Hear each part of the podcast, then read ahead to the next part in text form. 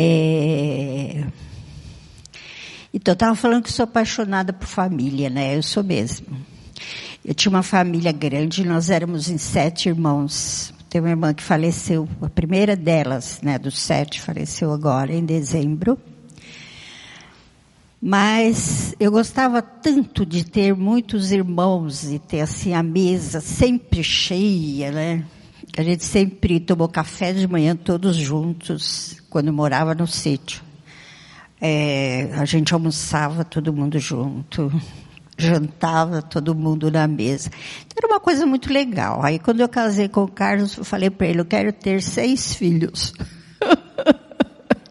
ele olhou para mim, né? Eles eram em dois.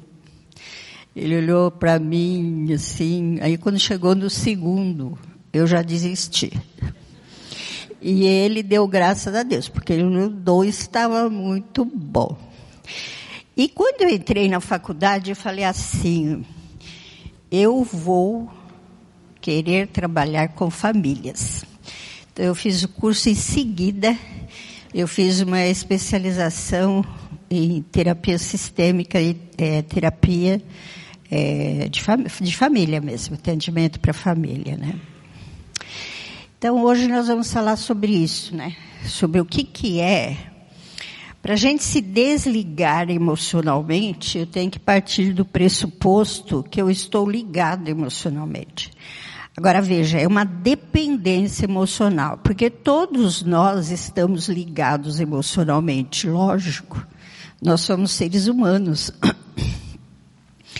E nós somos seres, como seres humanos, nós somos seres relacionais. E a nossa vida, ela tem sentido através dessas relações. Eu só me conheço quem eu sou através das minhas relações. Porque aí é que é formada a minha personalidade, meu caráter, isso vai se dando através das relações. Então não é uma questão de não se relacionar, mas nós vamos falar de uma dependência emocional. E na nossa recuperação, esse tema é extremamente importante. É muito importante. Porque se eu não consigo é, me desligar dessa dependência que eu tenho, eu não consigo a minha recuperação. Tá? Então é um tema extremamente importante. Então, de uma forma didática, é, eu dividi isso aqui só de uma forma didática, porque as coisas são, no final das contas, é mais ou menos a mesma coisa. Vou falar um pouquinho sobre dependência emocional infantilizada. Sabe aquela, aquele, aquela pessoa, o adulto, mas que você olha para ela, ela parece uma criança? Todas as atitudes dela são atitudes de criança. E não sei se você conhece alguém assim, mas tem alguns que até a voz ficou infantilizada. Fala igual uma criancinha pequena. Você vai falar com ele, parece uma criancinha falando. Esse tipo de dependência, é, essa pessoa que cresce infantilizada, ela precisa sempre da aprovação e aceitação dos outros. Ela está sempre procurando, sabe? É igual criança mesmo. Que está sempre querendo saber se ela está fazendo certo, se está fazendo errado, como que é, como que não é. Ô mãe, acertei aqui? Acertei lá né? E ela, ela não acredita na, nela mesma. Ela não tem confiança nela mesma. Ela está sempre dependendo do outro. Então, uma pessoa que não vai para a vida. Como ela está sempre dependendo do outro, ela aceita relações destrutivas como recompensa. Essa esse indivíduo, ele é submisso e inseguro. Ah, é interessante essa palavra submissão, né? É, é, é, é, todos nós somos submissos a alguma coisa. Principalmente nós somos submissos a Deus. Isso não tem problema nenhum. Mas esse daqui é um tipo de, de submissão sem pensar. Automática. Eu diria assim, é um tipo de submissão burra. Sabe? Que não tem um senso crítico. Esse é o problema. Inseguro. Outra coisa, essa pessoa, ela transfere a responsabilidade de suas ações para os outros. Como ela não sabe tomar decisão sozinha, ela escuta sugestões e fala: Não, mas eu fiz isso aqui porque o fulano falou. Uma vez eu estava atendendo uma senhora, ela tem 50 anos. Na fala dela você percebe a, a, o domínio da família sobre ela, não só da mãe, mas de todos os irmãos. Então, se ela vai matricular o filho numa escola, ela fala, não, porque a minha mãe falou isso, porque a minha irmã falou aquilo, porque o meu irmão falou não sei o quê. Eu falo, e você? Você quer fazer isso? Ela não sabe. Tá? Ela tem outras implicações também de, de saúde emocional. Mas ela é totalmente, ela não sabe quem ela é. Ela é totalmente dependente dos adultos que estão perto dela. E ela não concorda com, olha que coisa interessante. Apesar dela ser tudo isso, é difícil ela concordar com opiniões que são diferentes da dela. A criança é assim, nós vamos brincar. Se não for como eu quero, como que é? Eu não brinco mais. É o adulto que fala assim, ó, a gente vai fazer tal coisa, mas se não for como eu quero, tô fora. Você conhece alguém assim? Eu já conheci. Várias pessoas assim. E quando ela rompe, ah, e ela não suporta viver sozinha. Ela tem que tem que estar sempre alguém cuidando dela, perto dela. Ela não consegue viver sozinha. E quando ela arruma, quando ela rompe o relacionamento, logo ela arruma outro, porque ela não aguenta viver sozinha. Então, já viu, né? O, o tipo de pessoas, ela é tão carente que ela se relaciona às vezes com os mais doentes que estão perto dela, ela vai se relacionando também. Essa dependência é, infantilizada, ela pode ter origem é, quando a pessoa era criança, né? As crianças que se sentem não amadas e não confirmadas. Essa questão da confirmação da pessoa, da criança ser vista, pelos pais, pelos parentes, pela igreja, pela escola, quando ela realmente é vista, que nós olhamos e prestamos atenção nela, nós confirmamos essa criança. Ela vai fazendo as coisas, ela precisa de uma confirmação externa, porque ela ainda não tem dentro dela é, uma, uma memória ela está formando essa memória. Então ela precisa dessa confirmação externa, né? Quando os nossos filhos são pequenos, a gente vai ensinar as cores para eles, eu acho legal, né? Porque eles vão falando, ó, oh, aqui é vermelho, aqui é azul, e eu vou falando, é isso, ó, aqui é vermelho mesmo, aqui é azul. Aí fala verde, não, não é verde, né? É laranja. E a criança vai aprendendo as cores pela confirmação que vem de, de, dos adultos, né, para ela. E emocionalmente é a mesma coisa. Eu me lembro que uma vez eu atendi uma senhora que ela falou, Elas, meu pai era tão autoritário que um dia ele chegou e falou assim para mim, você tem que fazer tudo que eu mando, eu é que sei, você não sabe. Ela já era adulta. Se, eu, se você chegar para mim e falar isso aqui é verde, e eu falar para você que é azul, tem que ser azul. Quer dizer, parece um absurdo, mas é uma verdade. Ela me falou, era uma verdade nisso, né? Lembro também de uma criança, a história de uma criança que ela chega correndo em casa, né? A mãe dela era alcoólatra, tinha caído no jardim. Ela chega correndo assim, vê a mãe caída no jardim, né? Vai correndo para a avó dela e fala: Mãe, vovó, vovó, a mamãe está passando mal. Ela caiu lá no jardim. A avó olha para ela e quer proteger a criança do sofrimento. Ela pega e fala assim para a menininha: Mamãe não está caída no jardim, não. Mamãe está bem, ela só está tomando sol. Então, ela estava querendo proteger a criança, mas ela não confirma a percepção da criança. A criança percebe tudo do jeito dela. A criança é uma excelente observadora e uma péssima. Ela, ela não consegue traduzir. Uma péssima tradu tradutora do que está acontecendo, entendeu? Ela imagina que é uma coisa, ela vê, ela percebe, mas ela não sabe realmente o que quer dizer aquilo. Então, a criança acaba assimilando, às vezes ela se sente culpada por muita coisa que ela não tem culpa.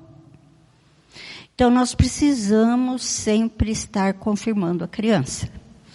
Ela vê direitinho, mas ela ainda não tem aquele senso crítico, ela chega às conclusões da cabecinha dela né, da cabecinha de criança, da cabecinha infantil, da cabecinha cheia de sonho, é essa a conclusão.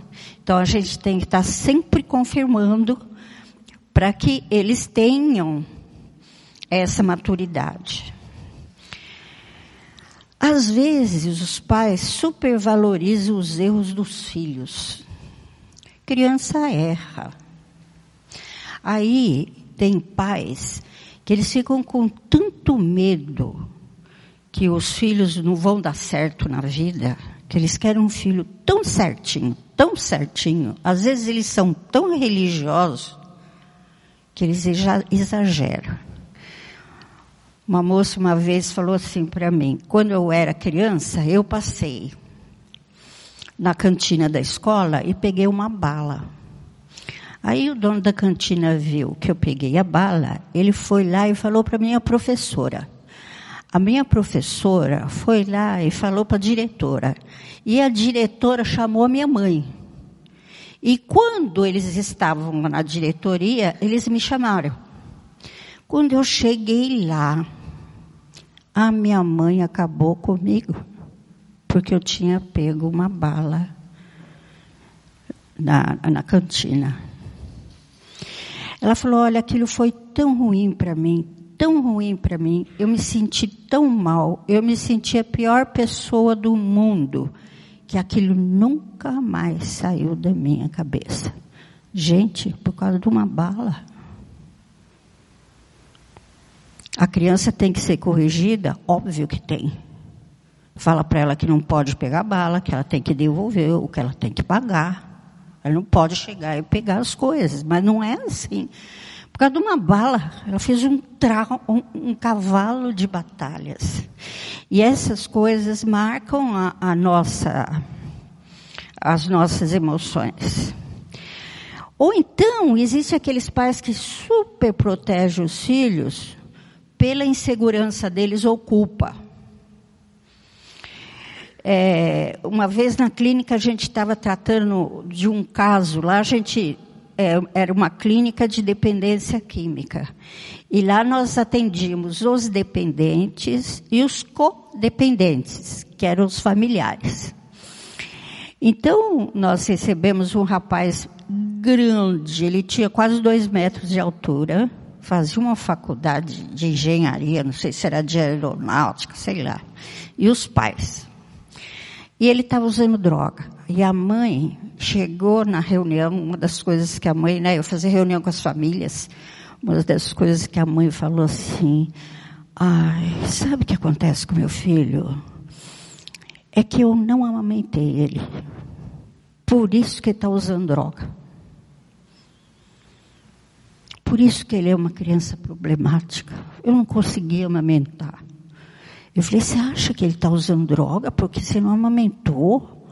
Ela falou, eu acho. Eu falei, então punhe ele no colo e dá de mamar para ele. Quem sabe você resolve o problema dele. Ela tinha a culpa, a judiação, porque ela não pôde amamentar. Entendeu? Aconteceu um problema, não pode amamentar o filho, mas aí chegar à conclusão que está usando droga porque não amamentou é doideira, né? Essa culpa ela leva o resto da vida e super protege o filho naquilo que não deve ser protegido. O filho vai só perceber, a gente lidou muito com essa questão de uso de droga, ele só vai perceber a hora que ele sofrer as consequências das coisas. Outro pai, outra família disse: Não, sabe o que nós vamos fazer? Falei para o nosso filho que agora a gente vai comprar droga e vai dar para ele dentro de casa. Porque lá fora é muito perigoso. Vai que matam ele. Eu falei, eu falei assim: escuta. Até agora ele usou droga lá fora. Mataram ele até agora. Você nem sabe por onde ele andou. Você nem sabe o perigo que ele já correu. E agora você vai dar droga para ele dentro de casa? Sabe quando que ele vai parar? Nunca. É? Nunca. Então, às vezes, os pais, eles sentem culpas e eles fazem coisas absurdas para os filhos. Quando acontece isso, o que, que a gente pode fazer? É, não, a, o adulto que percebe essa dependência, ele tem que procurar uma solução. Né? Ele vai ter que fazer um desligamento emocional dessa família para ele poder crescer. Então, uma das coisas que a gente sugere é, a palavra de Deus fala sobre mudar o modo de pensar e agir. Nós aprendemos mudar o modo de pensar e agir. Uma das coisas maravilhosas do ser humano é que ele aprende, ele muda. O ser humano tem isso, o ser humano não é igual o João de Barro, que faz a casinha sempre igual, sabe? O ser humano não, ele aprende coisas novas, diferentes. Ele tem essa capacidade. E com a graça de Deus, nós temos muito mais. É, Romanos 12, 2 diz assim: Não se amoldem ao padrão deste mundo, mas transformem-se pela renovação da sua mente, para que sejam capazes de experimentar e comprovar a boa, agradável e perfeita vontade de Deus. Eu falo que quando a gente chega no celebrando, nós temos a nossa mente amoldada ao mundo. Sabe? Porque nós somos frutos da nossa própria história. E a história vai criando aqueles moldes na cabeça da gente, que a gente faz sempre daquele jeito. Sempre daquele jeito. Porque é um aprendizado. Mas a palavra de Deus fala: vocês podem mudar. Mudam a mente de vocês. E quem muda nossa mente é o próprio Espírito de Deus. Quando nos tornamos filhos de Deus, nós começamos a aprender as coisas de filhos de Deus. E a nossa mente vai mudando, a palavra de Deus vai mudando a nossa mente. E realmente, a gente não precisa mais ficar amoldado aos padrões do mundo. Então é esse que está falando. E nós vamos conhecer qual é a boa, perfeita é, e agradável, é, a boa, agradável e perfeita vontade de Deus. Outra coisa, é, é lógico, se você tem essa dificuldade, frequente o celebrando a recuperação. Frequente porque você vai ser ajudado, você vai entrar em contato com você mesmo. E se precisar, faça uma terapia que te ajude também, tá? Então, isso que eu queria falar. Outra coisa que eu quero falar para vocês é sobre a codependência mesmo, que não é muito diferente disso. Queria que projetasse lá o, o trator, que muitos aqui conhecem já. Estão vendo lá? O trator. O que, que aquele trator tem de diferente? Ele não tem uma roda. Mas sabe que ele está andando? Por que, que ele está andando? Ele tem um contrapeso lá atrás. Está vendo que ele tem um contrapeso? É legal perceber, né, que só tem três rodas, mas por causa do contrapeso eles conseguem. É, o, o seu José lá consegue dirigir o trator. E o seu José está num lugar muito confortável, né? Porque está sentado dirigindo o trator. E a dona Maria está onde? Está de contrapeso. Você já imaginou o lugar que ela ocupa? Como que deve ser? Ainda mais se a dona Maria for velhinha, como está aparecendo lá, né? Vai ver que já tem problema de junta, ou está tudo doendo. Ela está lá, o negócio está balançando e ela está lá se equilibrando para o trator poder andar. Se eles forem, eu, eu sempre falo assim, né?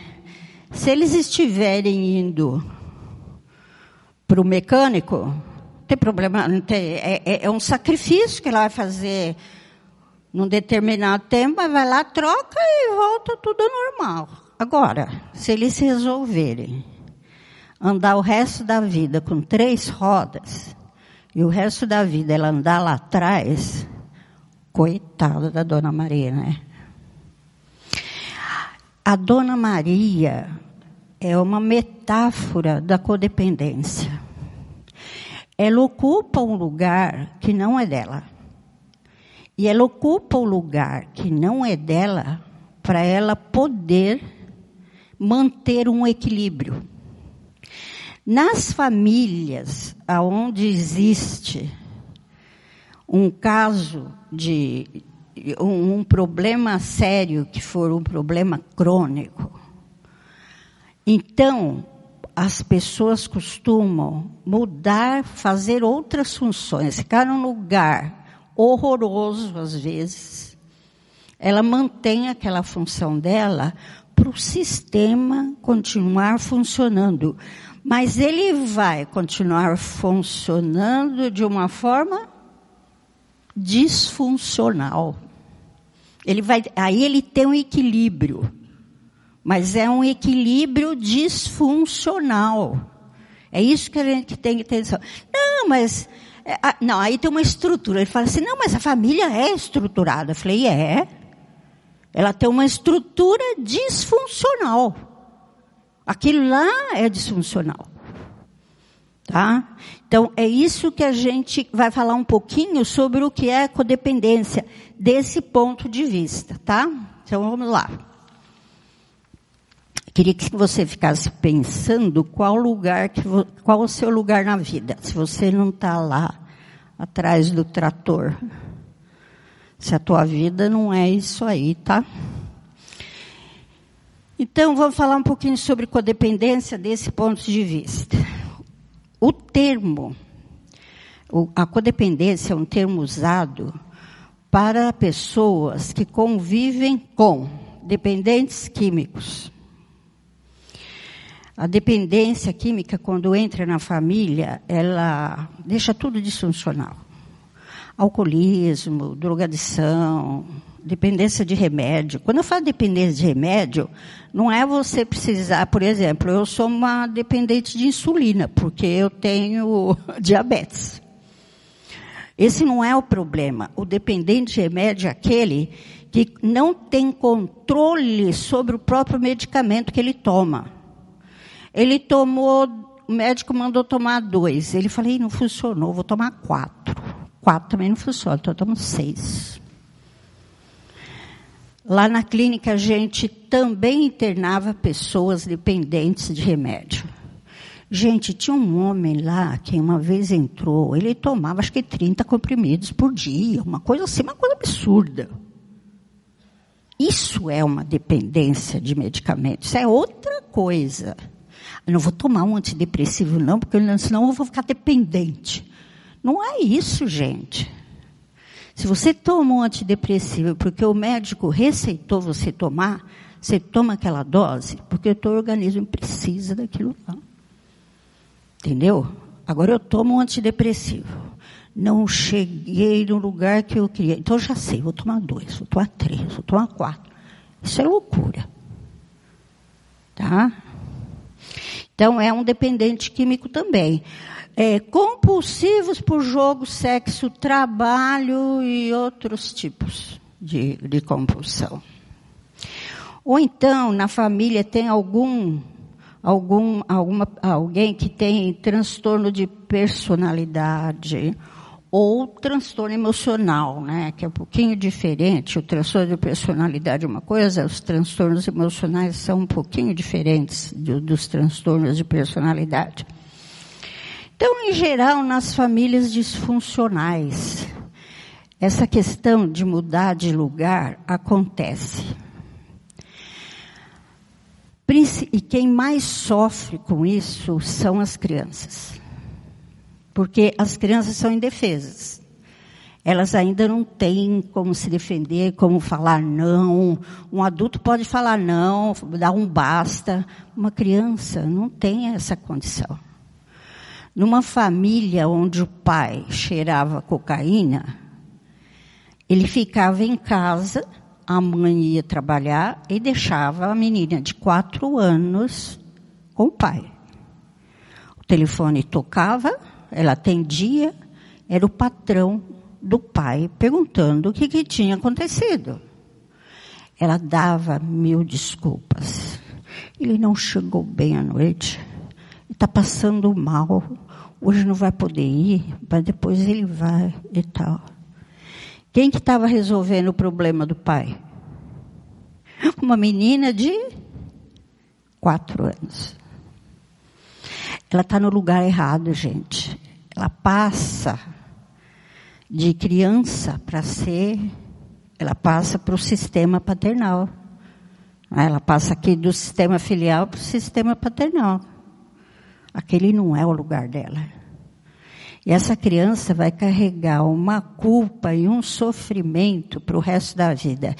E isso, ela vai começar a se relacionar com o mundo e com as pessoas através dessa ótica. Que ela tem que dar conta de coisas que ela não pode dar.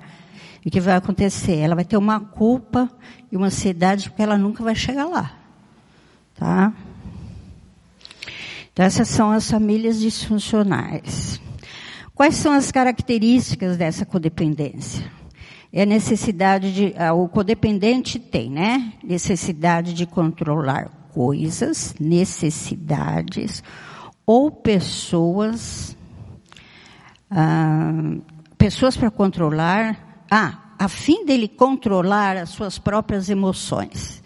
Ele quer controlar aquilo que está lá fora, porque ele tem um mal-estar tão grande quando ele está diante de uma situação difícil, que para controlar a emoção dele, ele tenta controlar uma coisa lá fora que não tem controle. Deu para entender o que eu estou falando? Tá? O pai chega bêbado. É violento. Na hora do pai chegar, a mãe, codependente, chega. Filho, filho, filho, ó, o papai vai chegar, brinquedo tudo no lugar, ninguém grita, ninguém chora, ninguém faz mais nada para ele não ficar nervoso. Aí a criançada. Pai chega. Onde que fica a emoção da criança? Onde ela, ela pode brincar? Ela não pode ser criança. Tá?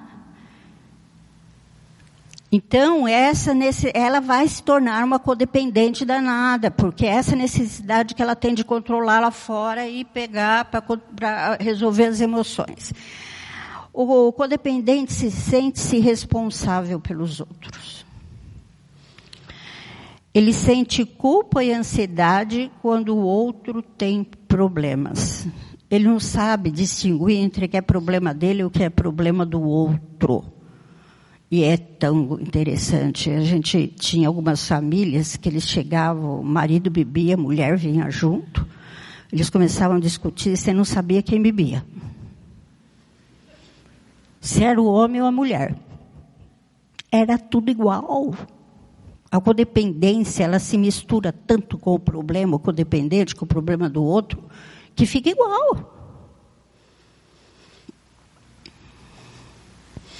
Por causa da culpa e da ansiedade de resolver o problema do outro. O codependente adora dar conselho. É gozado quando chegam algumas pessoas nos celebrando, né? Ainda mais quando vem de, de, de, alguma outra igreja onde ele era conselheiro e tudo, ele chega assim no grupo, ó, começa a falar, ele quer dar conselho. Aí eu já falo, aqui não pode dar conselho, a gente não conserta a vida de ninguém. Aí no nosso grupo tem uma senhora que fala, no meio da coisa lá, do grupo, é usar, mas não pode dar nem um conselhinho. Não, não pode dar nem um conselhinho. Você tem que aprender a ouvir, né? O dependente não sabe ouvir. Ele sente raiva quando a sua ajuda não é aceita. Outro dia uma menina chegou para mim e falou assim, ela está trabalhando nas questões emocionais dela, né? Então ela chegou, ela falou assim para mim, ah, eu cheguei na casa da minha mãe, minha mãe falou assim para mim, filha, eu tenho uma lista de soluções para você. Eu, né, eu vou resolver todos, em outras palavras, vou resolver todos os seus problemas. Você precisa ouvir. Ela está em tratamento, ela virou e falou, mãe, você não precisa me falar nada. Eu só quero que você ouça. A mãe ficou tão triste, porque a filha não aceitou a ajuda dela. Tá? Ela compromete-se, o codependente compromete-se sem limites. É aquele que quer fazer tudo, que dá conta de tudo. Ele vai fazendo, fazendo, fazendo, fazendo. Chega uma hora que que acontece? Ele quebra. Porque não aguenta, né? Eu falo assim, você imagina uma mesa. Ele quer ser, tem, falta uma perna aqui da mesa. Ele resolve ser as duas pernas da mesa. Vai aguentando, aguentando, aguentando. Chega uma hora que ele quebra. Aí não sabe porque entra em depressão, porque. E depressão séria, né? Nós tivemos casos aqui na igreja que, por causa dessas coisas, a pessoa entra numa depressão tão séria que vai a óbito, gente ela culpa os outros por situações que ela mesma cria. Não, vou cuidar de todo mundo, vou fazer para todo mundo, pá, pá, pá, pá, pá, Se as coisas não acontecem como ela quer, ela fala assim, tá vendo, fulano é culpado. Porque ela espera que todo mundo tenha a atitude que ela tem. Sabe, a, a mãezona da família, que pode ser um dos irmãos, que faz tudo por todo mundo, Aí todo mundo vai na casa dela, gosta de ficar lá, come, não lava a louça, e ela cozinha, e faz, e faz. Aí o pessoal vai embora fala, como que eles foram embora? Tinham que ter feito tudo que eu faço. Mas eles não fazem porque ela faz tudo. Ela mesmo cria a situação, entende? Ela fala assim, ela pensa que a outra pessoa vai deixá-la louca. E o pior é que deixa mesmo, né? Ele, eh, o pessoal, quando chegava na clínica lá, nossos pais, né, chegava e falava, é, ou a mulher, ou o marido, né, tá me deixando louco. Eu falo, tá mesmo. Tá deixando louco mesmo. Mas porque você está entrando na loucura dele, você está se misturando tudo com ele. Emocionalmente você está dependendo dele. Ah, não, vai me deixar louco. falei, já está louco, né? Ela sente raiva e se vitimiza por achar que é usada pelos outros. Nossa, uma vez uma palestra no Alanon, que é grupo de familiares alcoólatras. E tem muita mulher no Alanon. Tem um ou dois homens. Interessante isso, né? Tem muita mulher. A sala está cheia de mulher. Eu fiz uma, uma palestra sobre a mulher codependente quando ela chega nos 40 anos.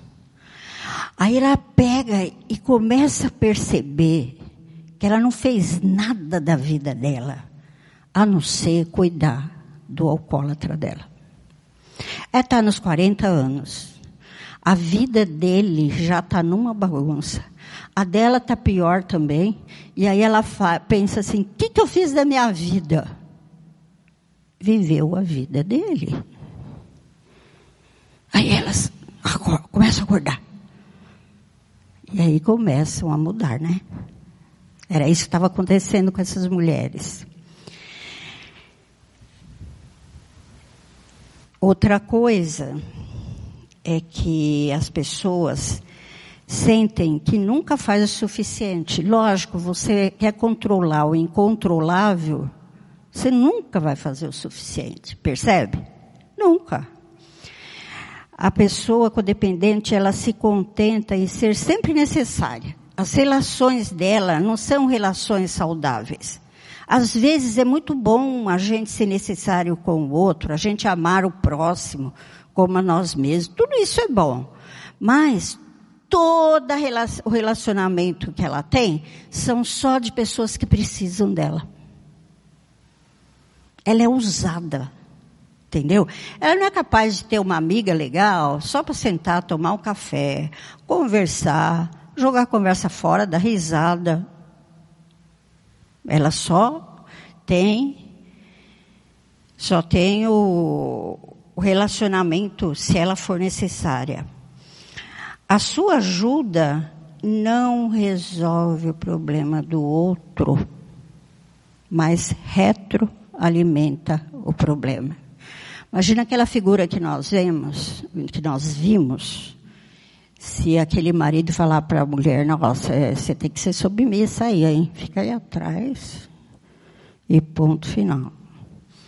Ela vai retroalimentar a acomodação dele. Vocês entendem isso? Então não ajuda, só, só retroalimenta o problema.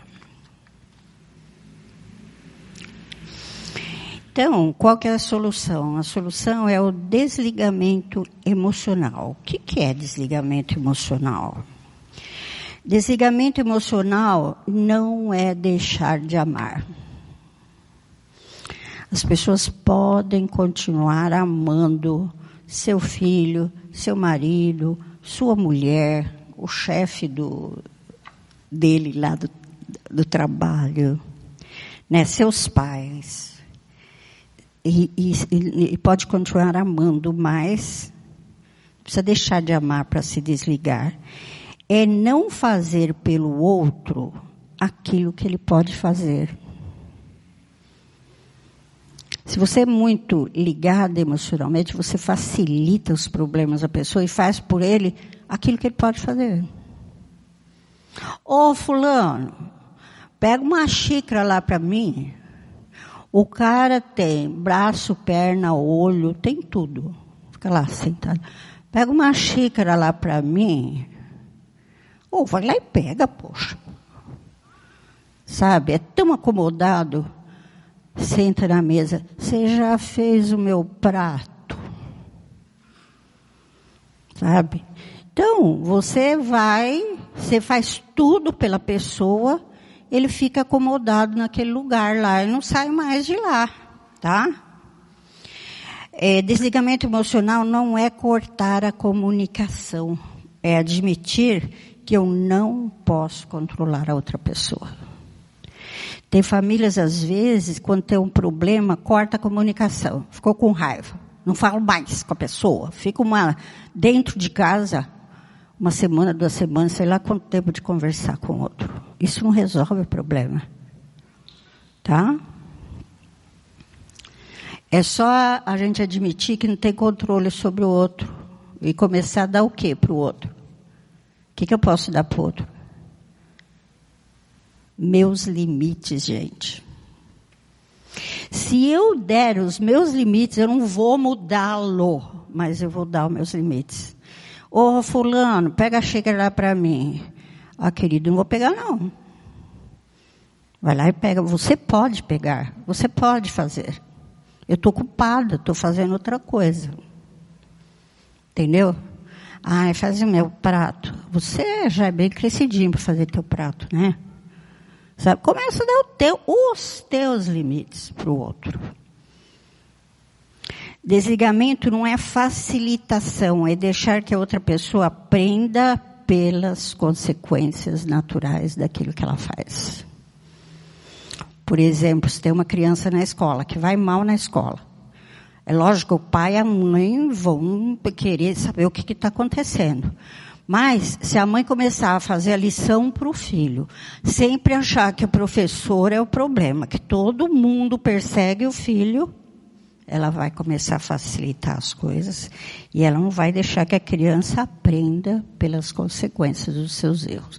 Isso em muito lugar com adultos, tá? Aquele camarada que tem compulsão por gasto, às vezes o cônjuge, os pais, sempre pagam as contas dele. Então ele não sofre as consequências. Para que ele vai parar de gastar? Desligamento é admitir a minha impotência perante o outro. Eu não sou Deus. E admitir que a solução não está nas minhas mãos, porque eu não sou Deus. Desligamento não é controlar os resultados, mas deixar que o outro influ influencie seu próprio destino. Tá? Eu ensino uma criança uma vez, duas vezes, não vai por aqui, vai por aqui, não vai por aqui. E tem, e vai, e vai. Aí eu deixo ele ir, né? O que que acontece? Ele cai lá no buraco. É lógico, né? Que eu também tenho que ter prudência para fazer isso. Eu falava assim às vezes, pô, se o alcoólatra cai na calçada, não pega ele da calçada, não. Deixa ele lá para ele acordar lá para saber que ele caiu na calçada, pô. Agora é lógico, se ele cair no meio da rua, você não vai deixar o carro passar em cima dele, né? Óbvio. Você tira ele do meio da rua, põe lugar que ninguém vai passar por cima. Agora você pega o cara da calçada, leva para casa, tira a roupinha dele, que está toda vomitada, limpa, põe numa cama cheirosa e bonitinha, deixa ele deitadinho lá, ele acorda assim, fala assim, estou no paraíso. Gente, ele não vai perceber a meleca que ele fez. Ele tem que, né? Isso é para tudo. Estou falando de alcoolismo, mas é para tudo. É, desligamento não é ser protetor, mas é permitir que o outro encare a realidade. Porque senão você faz o outro viver a vida inteira na negação. Tá? Desligamento não é negar, é aceitar. Senhor, me dê serenidade para aceitar as coisas que eu não posso mudar. Desligamento não é repreender ou discutir. Ô fulano, vem cá. Quanto mais você fala, mais surdo ele fica. Você já percebeu? Isso, isso é um sistema. Quanto mais a pessoa fala, mais o outro fica surdo. Pô, ele não me escuta, não escuta mesmo, pô, ele, ele já ficou surdo. Eu achava muito interessante o meu, o meu sogro e a minha sogra. Carlos vai me dar licença para falar dos pais dele agora. A dona Clarice às vezes era implicante, chegava no ouvido do vô Salai. O vô Salai era surdo, surdo, surdo para tudo que ela falava. Ele saía de fininha fazer as coisas dele, não estava nem aí. Não adiantava. Entendeu? Não adiantava. Então não adianta discutir, é procurar meus, meus defeitos e corrigi-los. Não adianta ficar querendo consertar outro. Procura os teus defeitos e corrige. Tá? É, Desligar-me é temer menos e amar mais. Eu fico com um temor tão grande no meu coração, porque eu não consigo resolver de, desses problemas, é, que aquilo me apavora. É, o, o, o codependente é extremamente ansioso, controlador. Então veja, eu, se eu amo mais, eu procuro tratar tratamento para mim, que sou codependente. Porque aí eu vou saber o que eu posso fazer e o que eu não posso. É, vamos terminar com a oração da serenidade?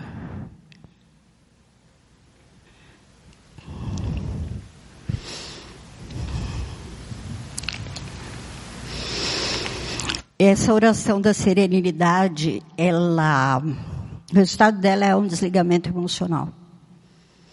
Porque é assim, conceda-me, Senhor, a serenidade necessária para aceitar as coisas que eu posso fazer. No desligamento emocional, eu sei o meu próprio tamanho. Eu sei até onde eu vou e até onde eu não posso ir. Então ele fala: conceda-me, Senhor, a serenidade necessária para aceitar as coisas que eu não posso mudar, mas me dê a coragem para mudar as coisas que eu posso. Eu posso mudar a mim mesmo através da graça que Jesus me dá. Ele me dá essa sabedoria, né?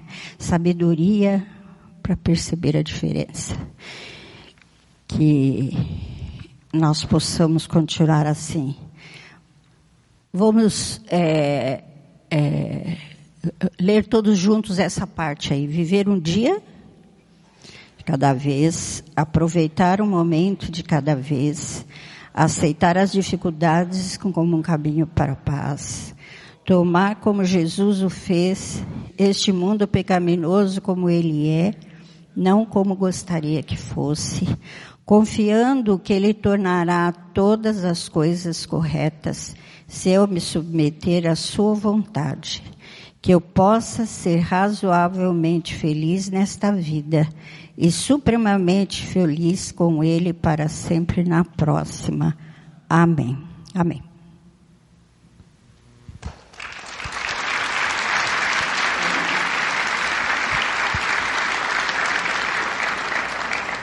Nove horas e pouco. Muito obrigado. A gente vai agora fazer a divisão nos grupos.